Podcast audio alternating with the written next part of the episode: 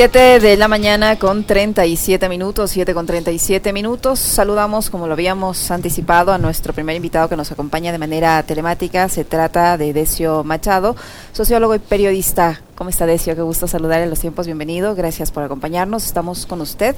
Alexis Moncayo, quien le habla, Licenia Espinel. Yo quisiera su primer comentario respecto a esta suerte de metida de pata nuevamente que ha hecho el presidente de la República en un evento público. No sabemos si ya está siguiendo o no las directrices de su nuevo secretario de Comunicación, pero definitivamente los errores en comunicación continúan. El presidente de la República, como lo escuchamos en la introducción, eh, se puso a ofrecer a una persona aparentemente desesperada porque no tiene trabajo y no tiene recursos, que vaya a pedir un préstamo a nombre de él, diciendo que él es su padrino. Y como este señor, hay miles de ecuatorianos que están en una situación eh, realmente lamentable en cuanto al hecho de no tener trabajo y no tener obviamente recursos. ¿no? Yo quisiera saber si todos pueden utilizar el nombre del presidente para ir a solucionar un problema económico y pedir un préstamo. Estos famosos préstamos de 5 mil dólares al 1% y a no sé cuántos años de interés. Eso por un lado, es la forma como se juega ciertamente con la necesidad de las personas y eh, esto ocurre en un escenario en que el presidente tiene eh, niveles bajísimos de, aceptación, de credibilidad a nivel nacional e internacional y, en momentos en que vimos una crisis también de seguridad. ¿Cómo mira usted esta situación por la que atraviesa el presidente y estos cambios en comunicación que aparentemente se dan? Bueno, buenos días, gracias por la invitación, eh, un saludo a todos los oyentes y bueno, yo creo que el eh, me parece que es prematuro como poder imputarle, digamos, este asunto, este último episodio del presidente Lasso al nuevo secretario de Comunicación. ¿no? Me parece que acaba de llegar, es decir, los que conocemos el trabajo del seminario, pues es un buen profesional, quiero decir, y no creo que esto sea un consejo, digamos, es decir, hecho por un profesional de esas características a presidente de la República, sino más bien forma parte de las formas de comportamiento del presidente de la República, em, digamos, y de la forma de comportamiento que se ha institucionalizado como modelo de mando en este país em, durante el presente gobierno, o sea, durante el presente gobierno. Y esto tiene que ver con, evidentemente, un nivel de desinstitucionalidad cada vez mayor en el Ecuador y unas lógicas que tienen que ver con el deterioro de esa institucionalidad que hace retrasar el país a tiempos eh, mucho más atrás. ¿Qué significa esto? Pues que estamos ante una lógica de patrón de Hacienda eh, digamos, eh, apadrinando al niño hijo del que cuida los caballos, ¿no? Quiero decir, es una cosa de estas características, entonces vaya usted y diga que le den el, la saca de comida que va de mi parte. Pues esto es un poco lo mismo, es decir, y, evidentemente pues no le ayuda mucho ni al Ecuador, posiblemente tampoco le ayude mucho a este señor, ¿eh? ya veremos cuál es el resultado de toda esta gestión, y al final, evidentemente, la imagen del presidente de la República se deteriora aún más porque es una imagen, digamos, caricaturesca, es decir, de lo que debería ser un mandatario de Estado. ¿no? Decio, ¿cómo estás? Bienvenido, qué gusto eh, tenerte presencialmente ya.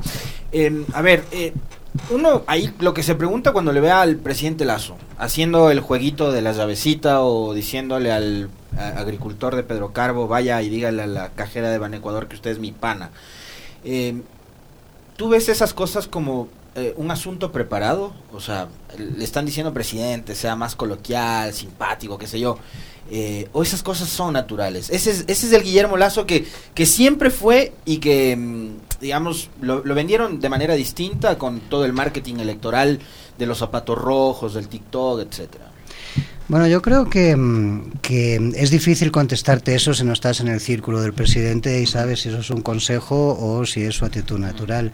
Yo creo que si fueses el segundo banquero del país y estuvieses acostumbrado a que todo el mundo te sonría, eh, pues evidentemente tendrás una actitud y una lógica de entender el entorno diferente a la que tenemos los comunes de los mortales. Es decir, eso me parece que incide de una forma determinada. ¿no? La segunda cuestión es que, bueno, es evidente que el presidente de la República no es un hombre muy carismático ¿eh? y en este sentido es verdad que hay un esfuerzo por intentar generar simpatías ante la ciudadanía, lo que pasa que yo creo que se canaliza eh, digamos de una forma equivocada y es con este tipo de chascarrillos que mm, al final lo que le generan es una grave crisis sobre todo en las redes sociales que es el espacio digamos inmediato y fulminante de críticas de la ciudadanía con respecto a la actitud del presidente. O sea, digo porque lo otro podría ser que trate de replicar esquemas parecidos a los que usaba Lenín Moreno. Cuando, por ejemplo, hablaba de que se comía un arroz con huevo y que le importaba un bledo del país y quería pasar como chistoso y de tales. Eh, no sé qué tan buen resultado pueda tener eso en una sociedad que está enfrentando problemas tan críticos como el de la inseguridad que yo venía hablando hace un momento en el comentario. Mira, una lógica actual en la política global es intentar hacer que los mandatarios o los políticos o las autoridades políticas en general, em, digamos, tengan una lógica de proximidad a la cercanía, es decir, que sean como más ciudadanos y menos políticos. Eso es una tendencia generalizada, consecuencia de que hay una visión negativa de la política a consecuencia de la brecha que existe entre el establishment político y la sociedad, que es cada vez mayor, y no solamente aquí, sino a nivel global. Y evidentemente em, lo que se busca con este tipo de lógicas es previsiblemente el hacer del presidente una persona más cercana. Lo que pasa es que para hacer gracia tienes que tener gracia, ¿no? Perdón que sea así de estricto. Es así. Es así. Eh, Tesio, eh, esto también ocurre en momentos en que eh, el país en el ámbito político está aparentemente cerrando un capítulo que es este de los diálogos entre el gobierno y el movimiento indígena. Unos diálogos que para unos son positivos y para otros no son tan positivos, pues no hay resultados concretos, definidos todavía, ¿no? O al menos no tanto de acuerdo a las expectativas que se habían, se, habían generado. ¿Cómo mira usted el cierre de esta etapa, eh, por un lado, y el no aparecimiento en este proceso del presidente de la República, sino eh, del ministro de Gobierno, del señor Francisco Jiménez? Sí, bueno, yo creo que ahí hay que analizar el, con todo el contexto, me parece, así como muy rápidamente. Una es, me parece que este diálogo em, y lo que, lo que hizo la conferencia episcopal en este caso, eh, su rol, ¿no? Es, em, y el de las universidades acompañando el proceso, me parece que es fundamental porque este diálogo de alguna forma le dio una salida a una crisis que podría haber salido de una forma peor, podría haber terminado en una especie de masacre social. Sí, en este sentido yo creo que esto es alabable y me parece importante la aptitud, en este caso, de la Iglesia y de las universidades que estuvieron vinculadas a esto. La segunda cuestión, y la voluntad, evidentemente, de ambas partes por sentarse a negociar. La segunda parte de esto es que yo creo que el diálogo, mm, lo que fue demostrando paulativamente en las mesas, a quienes hemos hecho seguimiento de eso, es que, mm, eh, digamos, estamos ante un gobierno que tiene muy poca capacidad de escucha, no entiende la realidad. Es decir, los líderes, eh, digamos, comunitarios, indígenas, ¿no? Eh, sectoriales, sindicales, etcétera, que estuvieron en esas mesas de diálogo, lo que estaban planteando eran lógicas desde la posición de lo vivencial. Este es la posición de la gente que está cercana al dolor. Es decir, claro, el gobierno no está cercano al dolor, ni tiene la voluntad, ni pretende. Es decir, para él no existe el dolor. Y por lo tanto, eh, digamos, esa distancia, eh, digamos, entre lo vivencial y, este aparato burocrático, medio corporativo que tiene el gobierno, digamos, de alguna forma se plasmó claramente en, las mesas. Y me parece que la segunda cuestión, o la tercera cuestión que sería señalable ahí, o reseñar, o sea, eh, eh, referencial ahí, sería como también entender cuál es la actitud del gobierno. El gobierno realmente piensa que el gobierno es un gobierno, digamos, que presentaba en esas mesas cuadros relativamente jóvenes de gente y em, realmente la actitud de esta gente es pensarse que son los mejores de su generación. Y lo digo porque lo decían.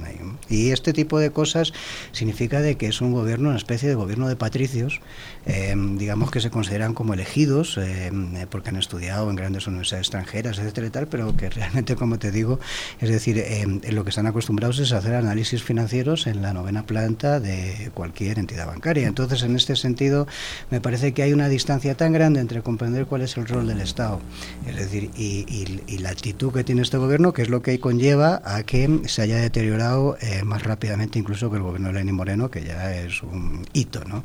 Entonces, en este sentido, me parece que ahí tenemos un problema. La segunda cuestión es se han desarrollado eh, estos 90 días las mesas, creo que es interesante algunos acuerdos que están en las mesas, pero evidentemente, y esto lo han manifestado los voceros de los movimientos sociales, de las organizaciones sociales que han estado ahí, estas medidas hay que aplicarlas y ahora eh, toca aplicarlas.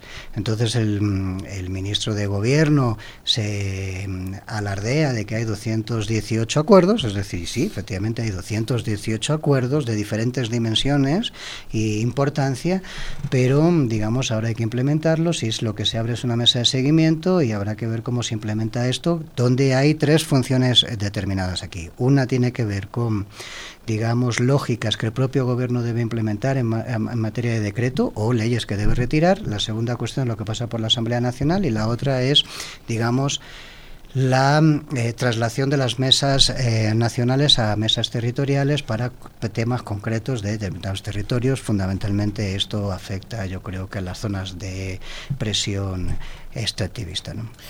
¿Y, este, ¿Y esta suerte de acuerdo para que se elimine el subsidio a los combustibles en determinados sectores no le puede abrir otro frente al presidente de la República?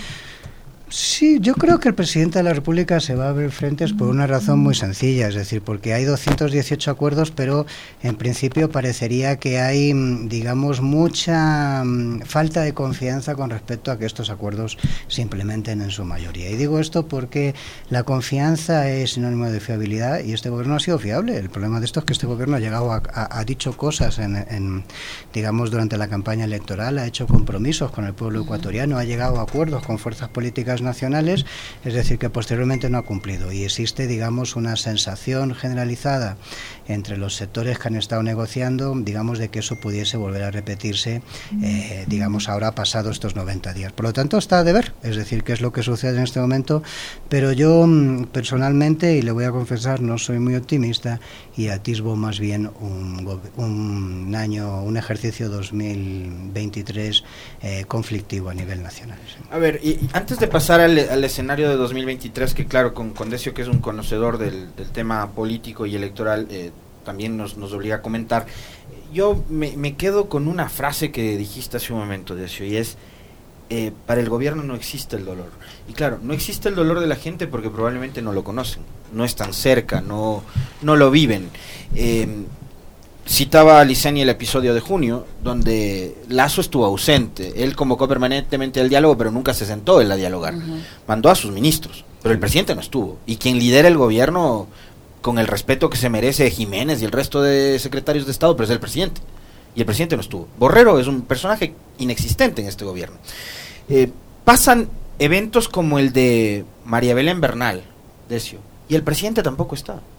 Y el presidente es incapaz de liderar eh, un momento crítico y el que asumió todo eso fue Carrillo y lo asumió mal también y fue finalmente la única cabeza que rodó. Dijeron que iban a rodar varias cabezas y finalmente fue la única que rodó. Entonces, si un presidente no está, si un presidente es ausente, eh, si el liderazgo del presidente digamos, se lo trata de vender únicamente con spots publicitarios y con uno que otro editorial de prensa, de esa prensa que todavía le es eh, utilitaria y que le es eh, afín, eh, ¿cómo haces para, para sostener el gobierno y para conectar con esa gente que está sintiendo el dolor, con la familia de Verónica Songor, con la familia de Verónica y de María Belén Bernal, con la familia de todos los que están siendo asesinados, que no tienen trabajo, que no son atendidos en la salud pública, que no pueden enviar a sus chicos a la escuela porque hay 50 mil niños que se han quedado por fuera del sistema escolar, etcétera. ¿Cómo hace ese gobierno y ese presidente para conectarse con este país? Bueno, yo creo que lo que planteas efectivamente es el fruto de una estrategia, o por lo menos parece así, de una estrategia, digamos, de los estrategas del gobierno, vamos a llamarlo de esta manera, es decir, de sacar al presidente de los espacios donde teóricamente existen factores de riesgo. En las mesas de negociación, el que el presidente eh, las encabezase o se sentase en esas o las inaugurase o las cerrase, de alguna forma em, tendría, o sea, remitía a un riesgo. Y el riesgo es que el presidente de la República desautorizó las movilizaciones, les llamó em, eh, parte del narcotráfico, que formaban parte de las redes em, eh, delictivas de este país, etcétera, que estaban financiados por y demás, eh, que eran golpistas, etcétera. Entonces, este nivel de desacreditación sobre los líderes, em, digamos, políticos o los líderes sociales, eh, evidentemente conllevó que, em, digamos, ahora no haya querido ponerse cara a cara, ¿no? Face to face, como se dice ahora, es decir, con estos dirigentes, porque sabía de que, evidentemente, iba a recibir algún tipo de crítica. Me parece que en otros espacios, lo que tiene que ver con estas, digamos, estos crímenes de Estado que se ha estado dando en el Ecuador, porque hay que llamarlo como es, es decir, que Digamos, de María Belén Bernal o de, este tipo de episodios se, eh, se, repite esa táctica o esa, esa táctica desde sacar al presidente de estos escenarios que son escenarios, digamos, conflictivos y escenarios negativos, es decir, con una carga muy negativa para la imagen gubernamental. El problema de esto es que yo creo que como no se lee bien la política por parte del gobierno, es decir, y estos estrategas, voy a llamarlo así, es decir, no leen la política adecuadamente, no, lo que no se dan cuenta es de que sacando al presidente de los espacios donde se cuecen las papas, lo que sucede es que, claro, generas una lógica de aislamiento y distanciamiento del presidente de la realidad nacional enorme, que es lo que la gente siente en este momento en su inmensa mayoría. Pero sigue flotando, el gobierno sigue flotando y sigue sorteando las, las olas. Sí, sí, pero y, la gente está como inmóvil, ¿no? O sea, porque después de lo de la junio gente la gente se quedó... Bueno, pues cuidado, quiero decir, yo tendría cuidado con eso. ¿eh? Aquí, eh, casualmente, usted, eh, ustedes me invitaron em, como unos meses antes de las dos movilizaciones y les anuncié las dos movilizaciones, pero no porque supiese de las movilizaciones, sino simplemente porque es que basta medir los estados de ánimo de la población para darte cuenta cuál es el nivel, me vas a permitir que hable en francés, de cabreo generalizado que tiene la gente en Ecuador. Es decir, y ese cabreo está patente en este momento. Es, es así, Decio, al punto que en una reciente encuesta de Market, una, una firma que ha sido siempre eh, muy afín a, los gobiernos de la tendencia del actual, eh, que, evidencia que eh, sobre el 80% de la población, si, no es más, más hay, una, hay un pesimismo generalizado al momento y lo que es peor, de aquí a los seis meses consideran que las cosas se van a poner aún más malas de los que de lo que ya están. El presidente tiene una credibilidad o una aceptación de gestión que llega al 15%, 17%, 15% a nivel local y 17% a nivel internacional, que es absolutamente baja. Y en ese escenario, eh, la Corte Constitucional le ha respondido al presidente sobre sus preguntas para la consulta popular, quitándole por medio dos eh, de, de, las interrogantes, digamos que más importantes para, para el gobierno. Con, con, esa respuesta a la Corte Constitucional y ese nivel de popularidad del presidente de la República, ¿usted cree que es conveniente que el gobierno continúe al frente eh, con esta intención de convocar a la gente a las urnas para la consulta popular? El gobierno tiene que convocar la consulta popular desde una perspectiva estratégica, es decir, necesita algo que le avale. Y las preguntas que estaban en esta, las ocho preguntas iniciales que estaban en este referéndum, en esta consulta, es decir, eran preguntas, digamos, que posiblemente hubiesen tenido o tengan el aval del conjunto de la gente. Es verdad lo que tú planteas, Lisenia, de que, la, porque como claro, todo está mal hecho, es decir, pues claro, la Corte lo que ha planteado es que dos de ellas no son viables, es decir, constitucionalmente, y efectivamente son las dos más motivadoras del voto, si me apuras, en esa consulta. Una, lo del Consejo de Participación Ciudadana, que es una institución que nunca funcionó adecuadamente desde que se constituyó, es decir, en la, tras la Constitución del 2008, siempre ha sido ha sido una herramienta, digamos, política y no un espacio de, digamos, de fiscalización o de poco participación de la, del, cuarto poder, ¿no? Es decir, y en, y en, y en, y en segundo lugar, el tema de, de los, digamos, de la lucha eh, contra la delincuencia en este país. Es decir, quitado esas dos preguntas que eran las que más motivaban el voto, evidentemente la consulta se se descafeína, vamos a decir de alguna forma, ¿no? Es decir, pero lo que sí es verdad es que, bueno, sigue siendo, la consulta saldrá, me imagino, positivamente a favor del gobierno, a no ser que la gente entienda que eso es un veredicto sobre el gobierno, ¿no? Que entiendo que es la estrategia que están planteando los grupos de oposición, entender de que esto es una validación o no del gobierno la consulta, pero de lo caso, de si eso no cuaja, que yo creo que no va a coger la consulta será positiva y esto lo vendrá el gobierno como un gran triunfo, es decir, porque necesita algún triunfo. El problema de este gobierno es que no ha tenido un solo triunfo desde el final del periodo de, de, vacunación. masiva, es decir, que hubo en los primeros meses de gestión. A ver, Decio, ya, que estamos entrando en materia electoral, eh, ¿tú, ¿tú, no asumes como un triunfo del gobierno el proceso de diálogo, aunque ellos lo han vendido así, ¿no? ¿Tú no, lo ves así? No, yo creo que más bien es un triunfo del movimiento indígena. A ver, ahora... Es eh, decir, perdóname, quien ha llevado al gobierno a sentarse a unas mesas de negociación es el movimiento indígena y la presión popular.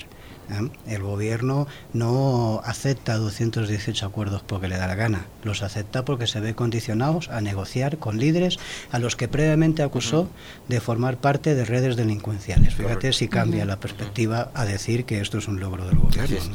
A ver, eh, hablamos de la consulta en simultáneo se llevará adelante, si es que pasa finalmente, una consulta popular y las elecciones seccionales del 2023, donde se eligen alcaldías, prefecturas y gobiernos eh, parroquiales. ¿Va a influir lo de la consulta y el ánimo que pueda provocar en la gente de la consulta eh, en, a la hora de elegir autoridades locales o no? No, no, yo creo que las lógicas de, mm, digamos, para las elecciones de autoridades, para, autoridades locales son absolutamente propias. Es decir, no tienen nada que ver con la política nacional, o muy poco, mejor dicho. No voy a decir que no tienen nada que ver, pero poco que ver con la política nacional. Tiene más que ver con lógicas locales, es decir, con el conocimiento, los, los, los, políticos que ahí se presentan para autoridades seccionales son más cercanos a la gente, son más locales, es decir, tienen que ver con dinámicas, digamos, notablemente diferenciadas de la política nacional y en este caso de la consulta. Yo creo que no. En todo caso, es decir, lo que hace o lo que ayuda es que, mm, bueno, pues que el gobierno nacional esté presente de alguna forma fiscalizando la gestión del CNE y digo esto porque mm, digamos, en muchos territorios hay una fuerte mm, eh, inquietud con respecto a cómo van a funcionar los funcionamientos de las juntas electorales y de las mesas de recuento provinciales, es decir, en, las, en los procesos electorales de este, de este febrero del 2023. Me, me piden que, que le consulte, Adesio, eh, amigos que están pendientes de la entrevista, más allá de las ficciones que el gobierno hace pasar como triunfo, ¿tiene oportunidad de dar un giro de timón en la gestión o falta de gestión y recuperar algo de credibilidad? Tomando en cuenta que le faltan dos años y medio. Claro, no, bueno, tiene, claro, claro, tiene posibilidad, ¿no? O sea, como mi mamá decía que siempre que hay vida hay esperanza, hijo, ¿no? Entonces, claro, pues evidentemente todavía estamos en el ecuador del, del, del, de la gestión, todavía no hemos ni siquiera llegado al ecuador de la gestión y por lo tanto evidentemente podría tener posibilidades de, eh, de, reencauzar esto. El problema de eso es que no se ve, ¿no? Es decir, o sea, que, que esto no es una cosa que pueda pasar de la noche a la mañana, ni siquiera no es una cosa de que elijas a un buen, digamos, experto en comunicación, es decir, ni es cuestión de que pongas a un asesor nuevo o tal, es decir, es una lógica de cuál es la hoja de ruta del gobierno. Y el problema de esto es que el gobierno tiene una hoja de ruta muy limitada. Esto tiene que ver con las incapacidades de este Cinzan de pensamiento que está anexionado al gobierno, que es el, funda, el Ecuador Libre, este, la Fundación Ecuador Libre, eh, que tiene algunos de sus máximos representantes ahí en el círculo, en el anillo presidencial, y que son gente que no entiende absolutamente nada ni de qué significa la institucional, ni cuál es el rol del Estado, ni cuáles las lógicas actualmente existentes, ni en el país ni en el mundo a nivel planetario. Mira, te voy a decir una cosa. Ya no hay discusión, em, digamos, entre los brokers eh, de Wall Street o los analistas de los centros de investigación económica de la JP Morgan o de Goldman Sachs o de estos sitios de espacios de investigación financiera, digamos, con respecto a que vamos a una crisis eh, que, se, que va a estallar o bien a finales de este año o bien eh, durante el primer trimestre del 2023. Es una crisis posiblemente de esta inflación. Eso significa que estamos hablando de una crisis de características como las que hubo en los años 70 cuando la crisis del petróleo, después de la guerra del Yom Kippur. Es decir, o sea, ¿tú crees que hay alguien en este gobierno que esté planificando algo que tenga que ver con esta realidad? Es decir, para generar políticas anticíclicas, es decir, en el Ecuador con respecto a una crisis, a otra depresión global de estas características que podría ser, podría ser a lo mejor no tan grave como la del 2008, pero más sostenida en el tiempo, lo que significa que posiblemente sea el cóctel Molotov que, termine de hacer desaparecer la escasa clase media existente en nuestros países. De, hecho, creo que el, informe del, del PNUD presentado justamente al cierre de la semana pasada ya prevé eh, un escenario mucho más crítico y caótico del que estamos viviendo hacia el futuro, ¿no? Y tiene que ver justamente por lo que tú decías. El mismo Fondo Monetario también ha alertado lo propio. No, no, ya no es un efecto, ya no es un elemento de discusión en el análisis internacional. Todo el mundo ya dice que la crisis viene. La discusión en este momento es cuál es el nivel de intensidad de la crisis y su duración, ¿no? Eh, pero digamos, lo que quiero decir con esto, volviendo al gobierno nacional, es que tú oyes al ministro de, de Finanzas o de Economía decir hacer lo, último, La última gran noticia fue anunciar que se va desmontando poco a poco el, el ISD, el impuesto a la salida de divisas. ¿Y a quién la Junta Monetaria mm, eh, Nacional, es decir, estar planteando lógicas de reservas o estar planteando, o sea, no hay nada de esto. Entonces, lo que quiero decir con esto es de que a mí me da la sensación de que mm, estamos en un gobierno que navega con los ojos cerrados, es decir, y sin rumbo. Y en este sentido es muy difícil visualizar que esto vaya a cambiar en el segunda mitad de la gestión porque porque no no tendría por qué, ¿no? Es decir, dada, dado lo que hemos visto hasta este momento. Decio, este, este malestar que siente la gente por, eh, por esta falta de gestión gubernamental, ¿se puede trasladar a las urnas el próximo año en la elección seccional? Es decir, que la gente termine optando por corrientes políticas distintas a, a las que representa el gobierno o parecidas a las que representa el gobierno?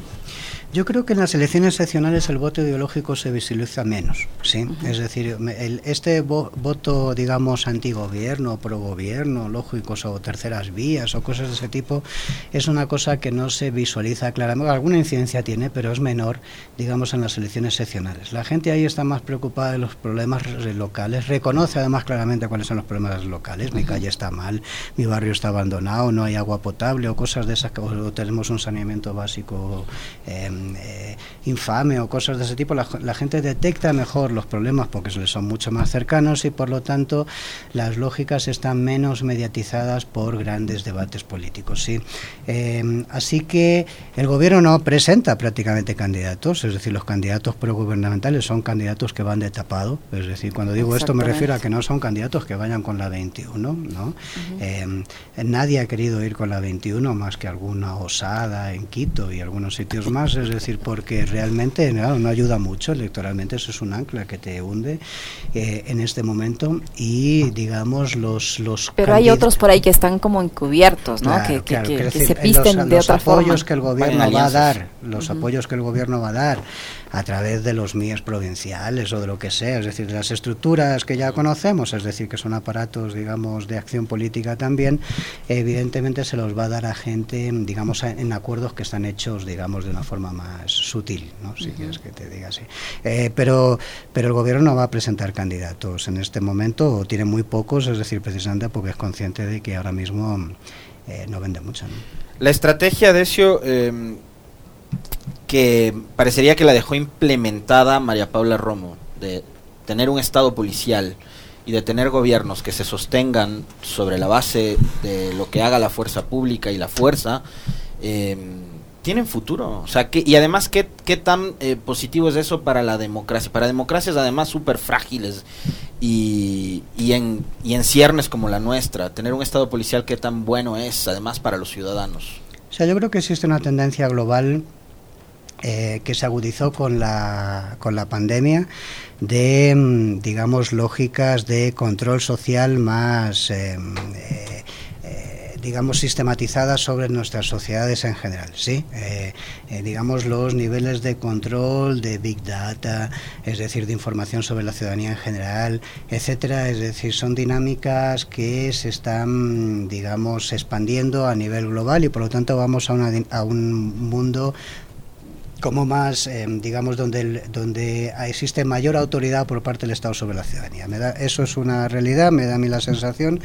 Y luego ya en el caso concreto del Ecuador, bueno, yo creo que lo que tiene que ver, o sea, en el Ecuador, claro, es muy difícil implementar una lógica de Estado policial, eh, que es la que se pretendía, es en la que se pretende instaurar con, un, con una institución policial que tiene los indicadores de credibilidad tan bajos, sobre todo después de los últimos episodios. ¿no? El problema de esto es que, que la única institución que yo creo que le queda a este país con cierta legitimidad social podría ser el ejército, que habitualmente procura no tener cuidado como cometerse en estas cosas para no enfangarse, y la iglesia. Es decir, pero si me apuras el resto de la institucionalidad eh, política o e institucional del Ecuador, incluso, incluido la Policía Nacional, ahora mismo maneja unos niveles de credibilidad tremendamente bajos, lo cual evidentemente no es bueno para la democracia, pero también impide que, digamos, puedas eh, articular políticas eh, eficientes en este sentido.